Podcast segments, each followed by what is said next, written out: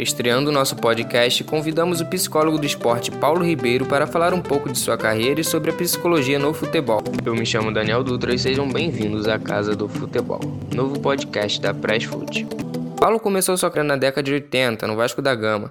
Na época, era apenas um psicólogo que trabalhava no futebol, pois ainda não existia o psicólogo do esporte. Depois, foram 22 anos no Flamengo, acompanhando diversas evoluções, entre elas a profissionalização do psicólogo do esporte, em 2001. Atualmente, Paulo Ribeiro é psicólogo no Botafogo. Para começar a entrevista, destaco um trecho de uma crônica de Nelson Rodrigues publicada em 1956. Abre aspas. De fato, o futebol brasileiro tem tudo, menos o seu psicanalista. Cuida-se da integridade das canelas, mas ninguém se lembra de preservar a saúde interior. Fecha aspas. Uma frase que poderia ser utilizada apenas para lembrar de um passado distante, infelizmente ainda pode ser considerada atual. Como você enxerga a preocupação ou a falta de preocupação com o psicológico de uma equipe de futebol no Brasil? Você começou é, contextualizando, falando sobre um clássico, né? Uma frase clássica. E ela, assim, ela tem, assim, muito do que de fato ainda é hoje com relação ao que as pessoas pensam sobre a parte mental de um atleta, né? Eu digo parte mental, mas na realidade não é nem um termo que eu gosto de usar. Eu só uso didaticamente para que as pessoas entendam o que eu quero dizer, né? É, que eu estou me referindo efetivamente ao mental. Então, é, isso já foi muito pior, Daniel. Já foi muito pior e é, eu comecei minha carreira tem 34 anos. Em 1986 no Vasco da Gama poxa, 34 anos atrás, você receber num clube eminentemente português um, um psicólogo do esporte, né? ou melhor, um psicólogo, né? porque na época não, nem se conhecia a questão da psicologia do esporte, era um psicólogo para trabalhar com futebol. Né? Então é, ficava um pouco complicado das pessoas entenderem naquele momento quais eram as funções desse profissional. E confesso que até para nós mesmo na época, né, é, conseguir saber o que fazer, porque a bibliografia que a gente tinha e as referências nossas eram sempre estrangeiras, não existia uma psicologia ainda fundamentada para o Brasil, né? E muito menos uma psicologia do esporte. Para você ter uma ideia, é, a especialidade psicologia do esporte só foi é, desenvolvida e referendada pelo nosso Conselho Federal no ano de 2001, né? Então é muito recente né, essa, essa especialidade dentro da psicologia geral. Então você já imagina a dificuldade que as pessoas tinham e nós também, enquanto profissionais, de como manejar com todos esses elementos que a gente via pela frente. Né? E hoje, assim, eu enxergo de uma forma muito mais favorável com relação ao entendimento das pessoas, mas muito em função do que eh, os próprios atletas foram relatando ao longo das suas carreiras. Né? Quando a gente pensa num atleta de alto rendimento, e o futebol é um esporte de alto rendimento, a gente pensa é, e relaciona esse atleta a um mito, né, de que nada pode atingi-lo, porque ele é forte fisicamente falando, né? E é, mentalmente falando, não se leva em consideração, ou não se levava tanto, né? Até que as coisas começaram a acontecer e a pressão enorme que o futebol exerce por resultados foi deixando algumas pessoas doentes e isso veio à mídia, veio à tona né, e as pessoas começaram a tomar ciência de que existia alguma coisa que precisava de um certo cuidado maior que não se levava tanto em consideração. Então, portanto, dito isso, eu acho que eh, a gente hoje enfrenta um cenário muito mais favorável com relação ao psicológico do que há 34 anos atrás, quando eu comecei, por exemplo. O que faz exatamente o psicólogo do esporte? Primeiro, a gente precisa é, fazer as pessoas entenderem a diferença entre um psicólogo clínico e um psicólogo do esporte. Isso é muito importante. Por que, que é importante? Porque uh, a imagem que as pessoas têm de um psicólogo é daquelas pessoas é, que tratam de malucos, né? Que trata de doença mental. Então, esse estigma marcou e ainda marca muito da, da, da efetividade do nosso trabalho por conta dessa negação que as pessoas têm com relação ao que é emocional, né? E sem contar que no futebol, um esporte eminentemente masculino, né? É, hoje essa história muda um pouco, né?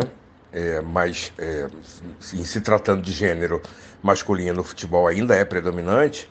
É, o homem ele foi ensinado ao longo do seu desenvolvimento a suprimir emoções, né? Tipo, o homem não chora, né?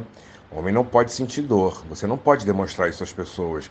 E assim, essa essa essa situação, esse aprendizado, entre aspas, ele se perpetuou também dentro do esporte. Então, ao longo de muitos anos, era muito difícil um jogador dizer que estava triste ou que estava com depressão. Isso tornava ele vulnerável. Então, tudo isso juntando com o estigma e a ideia que as pessoas têm ainda, de uma certa forma, de que psicólogo é coisa para maluco, deixou a psicologia um pouco afastada da atividade esportiva. E foi aí que entrou a psicologia do esporte para se diferenciar desse psicólogo clínico, é, para dizer que não faz tratamento mental dentro do esporte. A psicologia do esporte, ou psicólogo do esporte, na realidade, ele vem é, atender uma demanda que é relativa ao desporto, ao desempenho, à performance. E dentro desse cenário, desse, dessas temáticas voltadas para o rendimento, a gente conseguiu elencar algumas questões que são muito importantes e que são levadas em consideração no momento que está competindo. São elas, por exemplo, a atenção, a concentração, o medo, a ansiedade, o suar das mãos, né? Então a gente começou a perceber que existiam algumas valências parecidas em termos de importância com valências físicas, né? E que essas pessoas treinavam essas valências físicas com preparador físico. E a psicologia do esporte vem propor que a gente treine essas valências mentais que eu falei, repetindo, atenção, concentração, ansiedade, medo, né? que isso fosse também treinado, que isso fosse também entendido, que as pessoas pudessem perceber que aquilo tudo ali estaria em jogo no momento em que você está disputando uma partida, porque é, muitas emoções são afloradas no momento que você está jogando futebol, por exemplo, né? Então, essa diferenciação entre o psicólogo clínico e o psicólogo do esporte, ela precisa ser muito bem é, esclarecida, né, para que as pessoas consigam perceber que o trabalho que se desenvolve no esporte não é um trabalho de cuidar de transtornos mentais. Existe uma resistência visível dos clubes de futebol quanto ao universo da psicologia. Mas e os jogadores, eles conseguem abrir suas experiências e sentimentos de forma proveitosa? Sim, é uma verdade, né? E muitas pessoas ainda alimentam a ideia de que o psicólogo do esporte vai escutar alguma coisa particular da vida de um atleta, vai passar isso para alguém, né? Porque a gente sabe que a gente tem uma determinada ética, que tem coisas que a gente pode levar adiante, outras não e tudo mais. É, e essa, esse domínio que as pessoas acham que o psicólogo tem do que está acontecendo no ambiente é uma falácia, né? Porque na verdade o psicólogo ele é mais um membro dentro da comissão técnica que se juntou a outras ciências do esporte que lá já estavam, né? Para tentar dar conta do que pode se melhorar no rendimento de um atleta, né? E aí eu citei isso na, na minha resposta anterior, falando sobre as valências emocionais relacionadas à atenção, à concentração, a processos cognitivos, a melhorar sua inteligência emocional e tudo mais. E, enfim, com relação aos clubes, essa é a dificuldade. Mas com relação aos jogadores, eles hoje conseguem entender que o psicólogo do esporte ele está ali para melhorar a sua experiência emocional, né? para fazer com que a sua experiência emocional, aliada à técnica e à habilidade que ele tem, para ele seja mais proveitoso, para ele seja mais é, gratificante, que ele consiga tirar mais dessas experiências. Então, explorar esse universo né, das experiências e das emoções de cada atleta, para ele está sendo cada vez mais proveitoso. Eles estão conseguindo, de uma certa forma, se abrir muito mais com relação a esse assunto, tá? Nos últimos anos, vimos jogadores se afundarem na depressão e até pararem de jogar por isso, como foi o caso do Nilmar. Entretanto, pouco se discute esse tema no futebol. A depressão ainda é um tabu muito grande a se tratar no futebol? Você me coloca uma informação que é importante, que nos últimos anos eh, alguns jogadores eh, passaram por alguns eh, problemas mais graves, como depressão, por exemplo, né?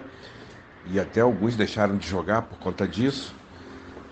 E aí você me coloca que isso é pouco discutido é, no futebol. Assim, eu vou discordar um pouco de você nesse sentido, porque hoje esse tema é um tema muito falado, tanto nas universidades, quanto nos é, encontros de congressos, quanto no dia a dia do futebol. A depressão, ela ainda assim é um tabu, né?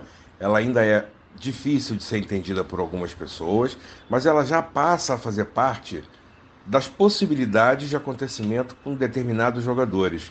Porque as pessoas começam a perceber que a demanda e a pressão por resultados, elas por vezes ultrapassam o humano, né? Elas deixam o humano em segundo plano. E assim, nenhum atleta que vai jogar o seu futebol está deixando em casa o seu lado pessoal. Ele vai junto com o seu trabalho, com o seu desempenho, né? Então, assim, hoje é um tema, sim, que é bastante levado em consideração. As pessoas estão mais sensíveis a ele. Claro que ainda é um tabu, isso ainda a gente vai levar muito tempo. Para você ter uma ideia, como eu falei, eu estou há 34 anos nisso e só de alguns anos para cá, alguns atletas estão é, claramente deixando é, para as pessoas e para a mídia de um modo geral de que eles passaram por esses processos depressivos e que isso é, os é, penalizou né, em determinado momento da sua carreira. Então isso era inimaginável algum tempo atrás. Hoje a gente já tem pessoas falando sobre isso. Então daqui a pouco a gente já vai entender que cuidar do mental é produzir situação de saúde para um ativo que o clube tem. Né? O atleta é um ativo do clube. Então, quanto mais você municiar esse atleta de saúde eh, mental, física, né? você está valorizando o ativo que você tem. Então, Hoje, o viés do entendimento para esse assunto é por aí. O Estatuto da Criança e do Adolescente, juntamente com a Lei Pelé, exigem que os clubes ofereçam suporte psicológico para os jovens atletas nas categorias de base. Mas, assim como em muitas outras situações, os clubes contratam psicólogos apenas para não serem punidos. O quanto essa mentalidade de fazer por obrigação prejudica o desenvolvimento das próprias joias de um clube? É sim, claro, é obrigatório que os clubes tenham na base né, a atenção psicossocial. E a maioria dos clubes tem né, essa atenção psicossocial. Então, assim, é, eu, pelo menos nos clubes que eu trabalhei, que foram três, e nos clubes que eu conheço pelo Brasil, né, de colegas meus que trabalham, todos têm uma atuação na base do trabalho psicológico e do trabalho social. Né?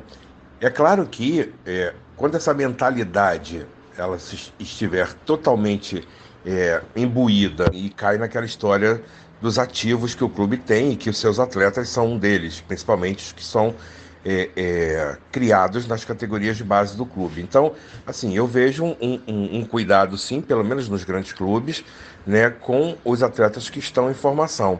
E, assim, é uma, é uma tendência né, de que os clubes é, se balizem até financeiramente falando, nos atletas que tem na base. Né? Então, quer dizer, eles são os ativos que podem ajudar muito financeiramente o clube em determinado momento. Existe uma conexão na metodologia da psicologia entre profissional e base ou são coisas muito distintas? É, claro que existe uma conexão entre a metodologia da psicologia entre profissionais e, e base, né? Existe uma conexão, claro. A, a, a ideia é de que é, os atletas que venham da base já venham com um perfil traçado pelo serviço de psicologia e pela, pela identidade do clube, né, da instituição. Então a gente meio que trabalha em conjunto na sequência desse, desse desenvolvimento desses atletas. Sendo que, quando a gente chega no profissional, o nosso método de trabalho ele já não é tanto mais no sentido da orientação e da educação emocional. É no sentido da gente fazer com que essas valências que eu falei lá em cima para você, atenção, concentração, ansiedade, medo, sejam é, experienciadas de forma positiva no atleta para que ele consiga desempenhar bem sua função. Então, é a exigência de um treinamento psicológico para esses atletas do profissional é muito mais forte do que um treinamento nas categorias de base. Nas categorias de base, a gente está ensinando o atleta a ter uma melhor experiência dentro da sua, uh, dentro do aspecto mental, né? No profissional, a gente está exigindo, né, que ele tenha, a partir dessa experiência, o melhor desempenho possível. Em nosso site já falamos inclusive das dificuldades enfrentadas por jogadores ao mudarem de país e de cultura. Muitas vezes os lados políticos e sociais não são levados em consideração quando um jovem vai jogar em algum clube de fora, o que acaba alimentando uma ansiedade quase natural. Seria recomendável, além de um psicólogo nos clubes, um psicólogo individual para a carreira de cada jogador? O ideal seria todo mundo ter o seu próprio psicólogo? Sim, isso é uma verdade, né? E existe uma ansiedade muito maior por uma nova cultura, por uma adaptação, por uma validação, por ponto de vista do cérebro, para uma nova realidade que ele vai encontrar, né? Se ela vai ser boa ou não. Essa ansiedade, como a ansiedade é uma coisa relacionada a futuro, ela se faz muito presente, né? Porque ele não sabe o que, que vai encontrar e se vai se adaptar. Existe, existem jogadores que não conseguiram se adaptar à realidade do país para o qual eles foram jogar, né, foram trabalhar. Então, sim, seria recomendável que, além dos psicólogos que os clubes já têm, né, é que esse atleta que tem um problema mais acentuado consiga ter um acompanhamento mais individualizado. E assim, esse acompanhamento mais individualizado, ele até pode ser feito pelo psicólogo do clube, mas é bem indicado de que, se for um nível de ansiedade, por exemplo, muito elevado, que ele faça um trabalho à parte. Né? Eu acho que esse que seria o ideal. Em 2014, o zagueiro Thiago Silva ficou muito marcado pelo choro antes da disputa de pênaltis contra o Chile na Copa do Mundo. Aquela descarga de emoção é algo natural que pode acontecer a qualquer momento ou é algo que pode ser evitado com acompanhamento? Com relação à Copa de 2014 e o problema do Thiago Silva, é muitas coisas ali estavam em jogo naquele instante, né? E assim, quanto mais experiência um atleta tem ao longo de sua carreira, mais fácil para ele é regular o seu comportamento emocional, pelo menos teoricamente falando, né? Então as experiências vão servindo para que eles é, consigam controlar a sua emoção. E é necessário que ela seja controlada, porque assim, eu não posso estar emocionado ao extremo e também não posso estar emocionado muito uh, aquém do necessário. Né? Então eu preciso encontrar o equilíbrio. E como é que se encontra esse equilíbrio? Com a experiência que a gente vai desenvolvendo e com a ajuda de um profissional qualificado dentro da área mental. Né? E, e acredito que eu não estava lá, não posso afirmar, mas acredito que faltou um pouquinho desse, desse acompanhamento mais individualizado. São mais de 30 anos como psicólogo do esporte, com passagem por Vasco, 22 anos de Flamengo e atualmente trabalha no Botafogo. De alguma forma, deve ter algum momento que te marcou mais ao longo dessa carreira dentro do futebol. Qual seria? Rapaz, é, muitas coisas me marcaram, né? A gente saiu é, do nada para hoje ter psicólogo em um montão de lugar, né? Eu acho que isso é uma coisa que para mim é muito marcante. Só para você ter uma ideia, no ciclo olímpico de Londres, em 2012, eram dois psicólogos do esporte para cuidar de duzentos e tantos atletas. No nosso ciclo olímpico aqui no Rio de Janeiro, em 2016, isso, é, já são 30 psicólogos do esporte para cuidar dos mesmos duzentos e poucos atletas. Então, esse crescimento exponencial da minha profissão, né, é, ligada ao esporte, é o que me deixa muito feliz, assim. Eu consegui, é, ao longo de muito tempo, são 34 anos, marcar uma posição da psicologia do esporte. E essa marcação dessa posição, ela é política, né?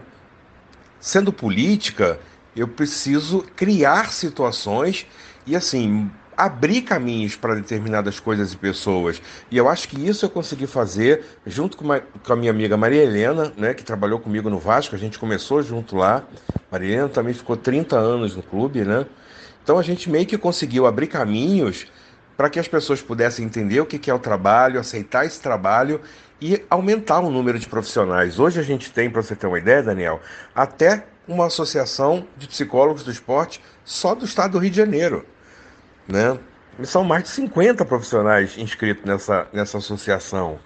Então é muita coisa, a coisa mudou muito nesse sentido. Então, talvez esse, é, é, esse lance seja o que mais tenha me marcado ao longo dessa minha carreira, dessa longa carreira, né? Mas claro que existiram de forma pessoal alguns dados, algumas situações que me marcaram muito, mas não vem ao caso aqui. Eu prefiro falar em termos da minha categoria, que é, foi o que de fato mais me deixou feliz.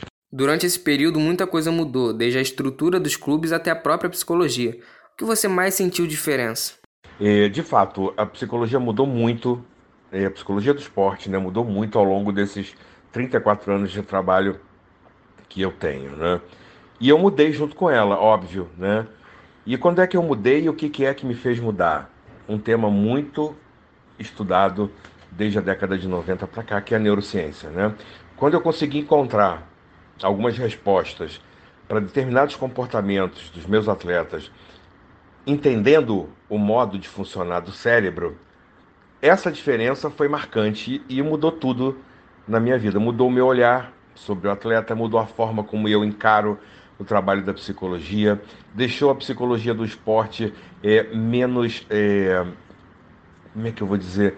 Menos é, estigmatizada, porque quando a gente fala de cérebro, a gente meio que já mobiliza a atenção do atleta. Então, a neurociência veio se juntar à psicologia do esporte e trazer muitos, mas muitos subsídios para que a gente pudesse hoje dar conta de muitos comportamentos que os atletas apresentam. Contato com os jogadores ele acontece mais em grupo ou ele acontece mais individualmente? Depende, Daniel, da demanda que eu tenha, né? Se for uma demanda de grupo, se eu tenho um grupo difícil de trabalhar, um grupo que uh, tenha muitos problemas de relacionamento, a minha demanda maior vai ser voltada para esse trabalho, né? Para eu poder fazer com que esse grupo interaja. E aí é, cabe uma, uma, uma observação bacana, é, porque muitas pessoas pensam que a gente vem formar uma família num grupo, né? Isso é um raciocínio totalmente equivocado, porque a gente tem, pelo menos numa equipe profissional, 30 pessoas, né? De atletas só. Então são 30 pessoas com 30 cabeças diferentes, vindas de lugares diferentes, com ideias diferentes, pensamentos diferentes, modos de criação diferentes. E eu preciso fazer isso tudo conversar, né? Eu preciso fazer isso tudo é, é, agir em prol de uma instituição, de um clube. Então, assim, quando é, é o meu trabalho demanda atividades de grupo, eu vou desenvolver e fazer com que essas pessoas se entendam dentro do grupo para desenvolver uma tarefa para atingir um objetivo, independente se eles se relacionam ou não, muito fora do clube, se eles são uma família ou não. Não quero que eles saiam para jantar todos os dias. Uns até têm afinidades maiores uns com os outros, mas isso não é uma condição, né, para que o trabalho aconteça. A condição é que o grupo seja transformado numa equipe. Eu costumo falar que a gente inicialmente, eh, no início do, do trabalho, a gente tem uma horda e que a gente, com o trabalho que vai organizando, vai montando um grupo de pessoas. É mais ou menos isso. Se sente realizado como psicólogo do esporte? Eu não posso dizer que não me sinto, né? Eu trabalhei no Rio de Janeiro nos três grandes clubes, né? Hoje estou no Botafogo e isso não acontece à toa, né?